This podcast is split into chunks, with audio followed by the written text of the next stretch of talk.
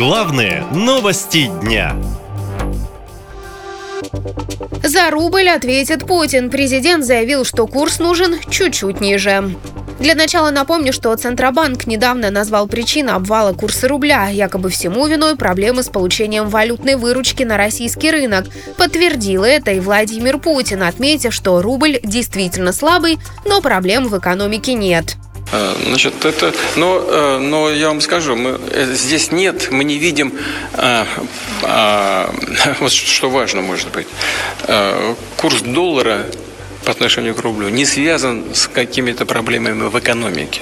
Ничего подобного нет. У нас экономика стабильна, макроэкономические показатели хорошие, прогнозируются на ближайшие там полгода-год вообще легко и свободно. Вопрос просто в, в валютном регулировании. Мы от него полностью отказались, но в современных условиях, судя по всему, наши эконом-операторы предпочитают э, значительную часть э, э, валютной выручки оставлять за рубежом. В этом все и дело. Для бюджета нам курс нужен чуть-чуть пониже. 11 октября президент подписал указ об обязательной продаже выручки в иностранной валюте, которую получают российские экспортеры по внешнеторговым договорам. Мол, это создаст условия для предсказуемости валютного рынка, который в последнее время заметно штормит и снизит уровень валютных спекуляций. В указе есть перечень из 43 экспортеров из топливно-энергетического комплекса, черной цветной металлургии, химической лесной промышленности, а также зернового хозяйства. Однако Владимир Путин не уверен, что эти меры помогут.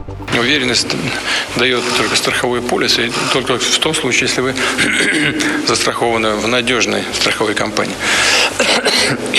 Посмотрим. Наши эконом-операторы достаточно быстро справились со всеми проблемами, которыми, которые для них пытались создать из-за рубежа. Вот. А сейчас э, есть основания полагать, что и курс рубля колеблется в том числе и потому, что э, в достаточном э, объеме не возвращается валютная выручка э, для того, чтобы задействовать эти, э, эту денежную массу на внутреннем рынке. Э, я не знаю, насколько это будет эффективно. На мой взгляд, эффект будет. По словам экспертов, возврат валюты в страну – это сложный и долгий процесс из-за санкций против российских банков. Аналитики уверены, вывести деньги из некоторых стран вовсе невозможно. Например, в Индии застряли миллиарды, но Нью-Дели запрещает оборот своей валюты за пределами страны. И какие бы указы не подписывал Владимир Путин, с этим сделать ничего нельзя. Рубль продолжит слабеть, объясняет финансовый эксперт Ольга Проскурина. У экспортеров российских в индийских банках застрял застряли миллиарды долларов, ну, вернее, не долларов, а рупий.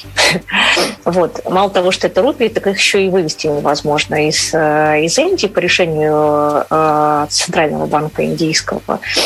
Экспортерам российским предлагают э, ну, фактически бартером рассчитываться, типа давайте там мы вам каких-то товаров индийских дадим вместо вот этой вот э, валюты.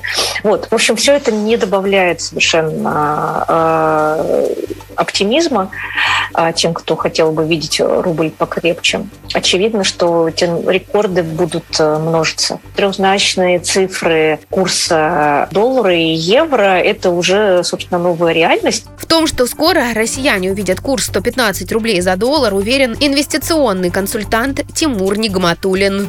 Этого нельзя избежать. Может и можно было раньше какие-то меры предпринять, но сейчас уже поздно. Рубль ослабнет, акции будут стоить дешевле. Дело в том, что у страны высокие расходы на поддержку спроса на товары и услуги, очень высокая инфляция, которая накопленным итогом будет ослаблять рубль.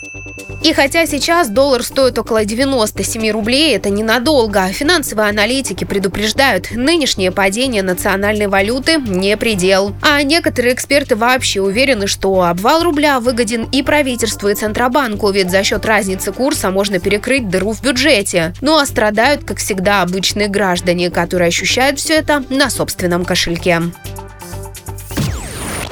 Наша лента. Веселим, сообщаем, удивляем.